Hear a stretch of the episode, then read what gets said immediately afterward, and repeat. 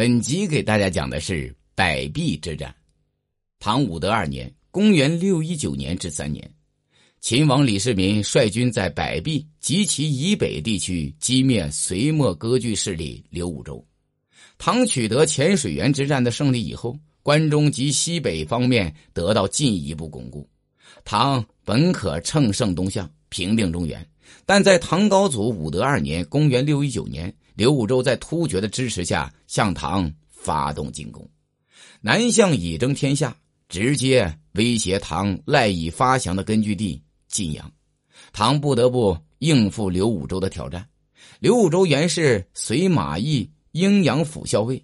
义宁元年（公元六一七年二月），趁农民起义蓬勃发展之时，杀死太守王仁恭起兵。遣使赴于突厥，先后攻占雁门、楼烦、定襄等郡，被突厥立为定阳可汗。刘武周亦自称皇帝。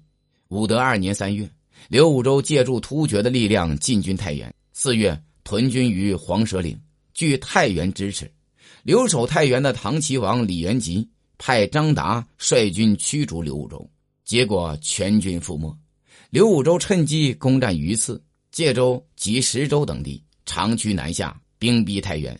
唐高祖屡次派兵增援，均为刘武周所败。九月，李元吉弃军逃奔长安，晋阳遂告失守。刘武周占据太原后，即派部将宋金刚攻陷晋阳，进逼绛州，直捣龙门。宋金刚还进攻义城、绛县一带，迫使唐晋州道行军总管裴寂节节败退。兵锋所至，几乎席卷整个黄河以东。唐军仅固守渝州、泰州等一隅之地。同时，下县吕重茂也响应刘武周，杀县令，举兵反叛。随将王兴本据蒲坂，也与之响应。河东大有尽失之势，一时唐廷上下为之震撼。在上述形势下，唐廷对如何应付河东形势或争或弃，有两种意见。李渊认为，败势如此，难与争锋，一弃大河以东，紧守关西而已。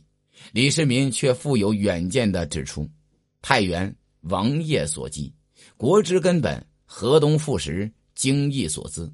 若举而弃之，惧切愤恨，并主动请缨，亲率三万精兵平刘武周，以克服太原。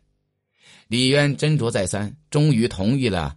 李世民的意见，进发关中之军，令李世民统帅前往讨伐刘武周。十一月，唐军渡过黄河，屯军百壁，与惠州宋金刚主力对峙，百壁之战遂拉开序幕。李世民屯军百壁后，厉兵秣马，坚壁不战，察敌待机。与此同时，唐高祖前永安王李孝基等攻打下县的吕重茂，吕重茂不敌，向宋金刚求援。宋金刚派尉迟敬德、寻相前往救援，结果大败唐军。但当尉迟敬德等回军惠州时，李世民瞅准机会，令兵部尚书段开山、总管秦叔宝等至美良川拦击，获得重大胜利。美良川今山西下县北，杀敌两千余人。不久，敬德、荀相等又秘密率领精骑东援蒲坂之王兴本。李世民真之后。亲率步骑三千人抄近道夜奔安邑接机，大破之。荀相仅以身免。于是唐军士气大振，诸将都请求与宋军决战。但李世民冷静的分析情况，认为时机还不成熟。他对众将说：“宋金刚玄军深入，精兵猛将闲聚于此。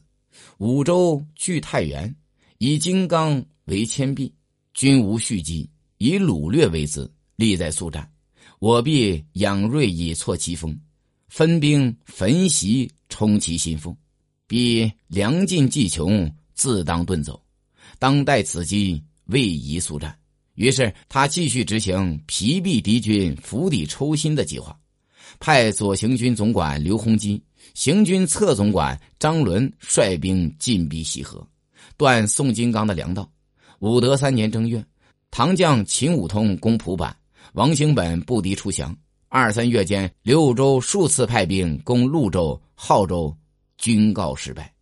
其护卫粮道的黄子英亦为唐骠骑大将军张德正袭杀，张南浦被唐军占领。至此，刘军南运粮道为之断绝，战略态势对唐军更为有利。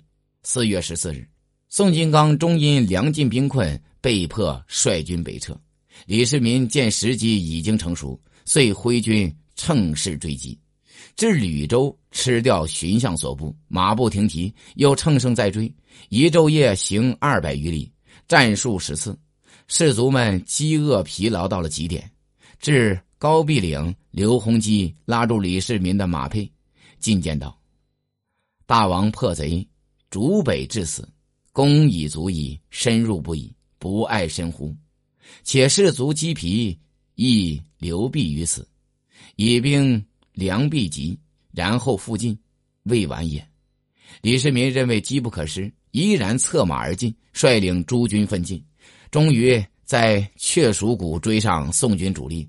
一天中八战节节，俘斩敌数万人。至此，李世民和众将士不食已经两天，不卸甲已经三天了。宋金刚率余部两万人退守界胸，稳住阵脚，出西门，背城列阵。南北七里，李世民令总管李勋、程之杰、秦叔宝攻其北端，翟长孙、秦武周攻其南端。激战，唐军先稍事退却，待宋金刚正面进攻时，李世民又率精骑出其阵后攻击，终于大败金刚军。其部将尉迟敬德、荀相、张万岁等人收余众，举介休、永安降唐。刘武周见大势已去。逐弃太原，与宋金刚逃奔突厥，不久亦为突厥所杀。李世民收复并州。本集已经讲完，欢迎订阅。